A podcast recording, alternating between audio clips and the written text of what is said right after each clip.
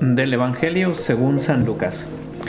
En aquel tiempo Jesús dijo a sus discípulos, No es posible evitar que existan ocasiones de pecado, pero hay de aquel que las provoca. Más le valdría ser arrojado al mar con una piedra de molino sujeta al cuello que ser ocasión de pecado para la gente sencilla. Tengan pues cuidado. Si tu hermano te ofende, trata de corregirlo, y si se arrepiente, perdónalo. Y si te ofende siete veces al día y siete veces viene a ti para decirte que se arrepiente, perdónalo. Los apóstoles dijeron entonces al Señor, aumentanos la fe. El Señor les contestó, si tuvieran fe, aunque fuera tan pequeña como una semilla de mostaza, podrían decirle a ese árbol frondoso, arráncate de raíz y plántate en el mar, y los obedecería. Hoy Jesús en el Evangelio nos habla del escándalo, nos habla del perdón y nos habla de la fe. Casi tres temas que aparentemente no tienen pues ninguna conexión y que entre sí pues no tienen eh, nada que ver. Eh, pero pues me ponía a pensar en que nosotros, cada uno de nosotros estamos representados también en cada uno de estos temas. En el tema pues del escándalo eh, me hacía pensar mucho en la debilidad humana y en, la realidad del pecado en el mundo. Recuerdo que nuestro, uno de nuestros profesores nos decía ¿no? que el pecado original eh, es el pecado más claro o más latente porque uno lo ve todos los días. ¿Por qué? Pues porque todos somos débiles, lo experimentamos en nosotros mismos y también lo experimentamos en los demás. Y justamente cuando eh, o lo vivimos nosotros o también lo vemos en los demás, eh, muchas veces provoca ser ese escándalo, es decir, ser esa piedra de tropiezo para otra persona. ¿Cuántas veces nos hemos encontrado con gente que dice que pues no va a la iglesia porque ve que la gente que va a misa pues en realidad sigue después una vida incoherente o una vida que no está de acuerdo con, con los valores del Evangelio? y en cierta forma eh, exigen o piden coherencia, pero también es verdad que dentro de esa persona hay una debilidad, hay una naturaleza herida y por tanto, este, pues hay pecado a fin de cuentas. Y por eso estamos representados todos en este cuadro, ¿no? Eh, casi podríamos pensar que se trata de una imagen donde están las luces del cuadro, ¿no? La representación, las partes brillantes y también está la parte oscura. Y esa parte oscura, esa parte que a veces no nos gusta que se vea, pero esa parte que también es una realidad latente, pues es ese pecado, esa, pues a fin de cuentas, falta de, pues, o herida que tenemos y por la que muchas veces escandalizamos a los demás y por la que muchas veces también este pues nosotros mismos no nos entristecemos y nos damos cuenta de que no podemos.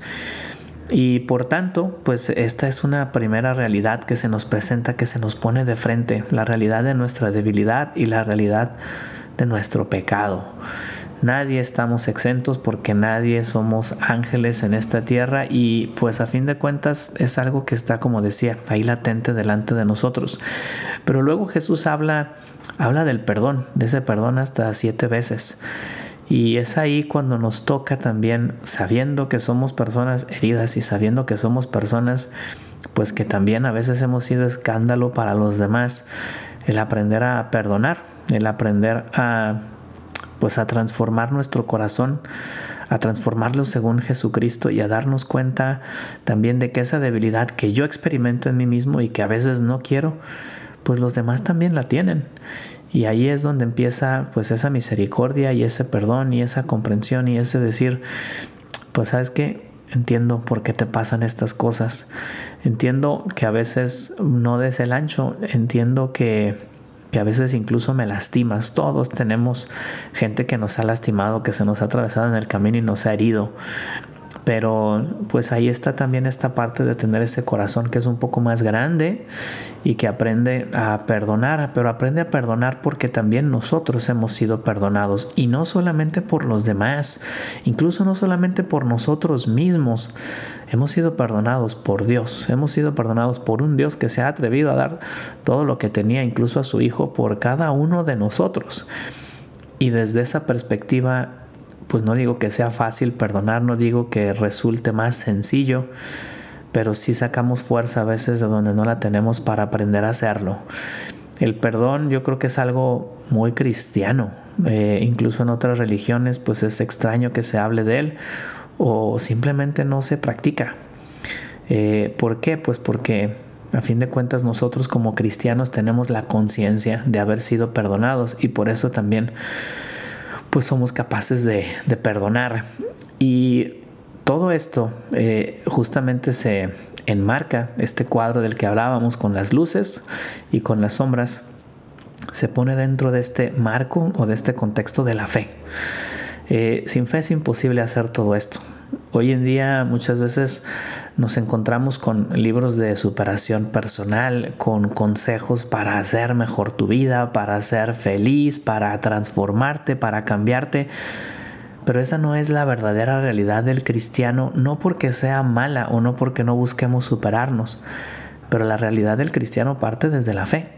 Y es esa fe la que nos hace entender pues la caída y la debilidad de los demás y en nosotros mismos. Y es esa fe la que después nos dice, oye, pues soy capaz de perdonar y soy capaz de sobrellevar esto porque porque tengo una gracia que está detrás de mí y que me viene de esta fe y de esta fortaleza que Dios me ha dado. Y no es simplemente un pensar que las cosas se van a arreglar de la nada y que de repente va a aparecer Dios y va a solucionar todo.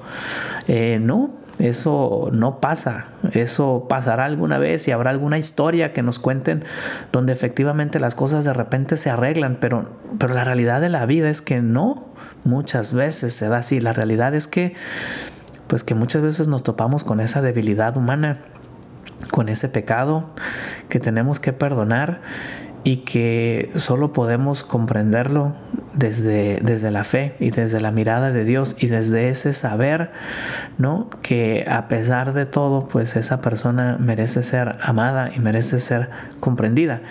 Claro, no entro aquí en, en ya pormenores y detalles, ¿no? Donde habría que ver, pues, cuál es la mejor solución y donde pues muchas veces tenemos que pensarnos si ese perdón eh, hasta qué punto tiene que llegar. Creo que ya esa es, es otra cosa que pues digamos no nos alargamos en este evangelio para tratarla porque además los casos podrían ser miles pero lo que sí nos tiene que quedar en el corazón es, es ese saber que tienes dentro de ti una gracia para poder eh, aprender a comprender el corazón de los demás y a comprender tu propio corazón desde una mirada de fe, no desde una mirada humana, desde una mirada que parte del cielo y que parte de una realidad sobrenatural y no simplemente de un mero deseo de felicidad y de que estén las cosas bien.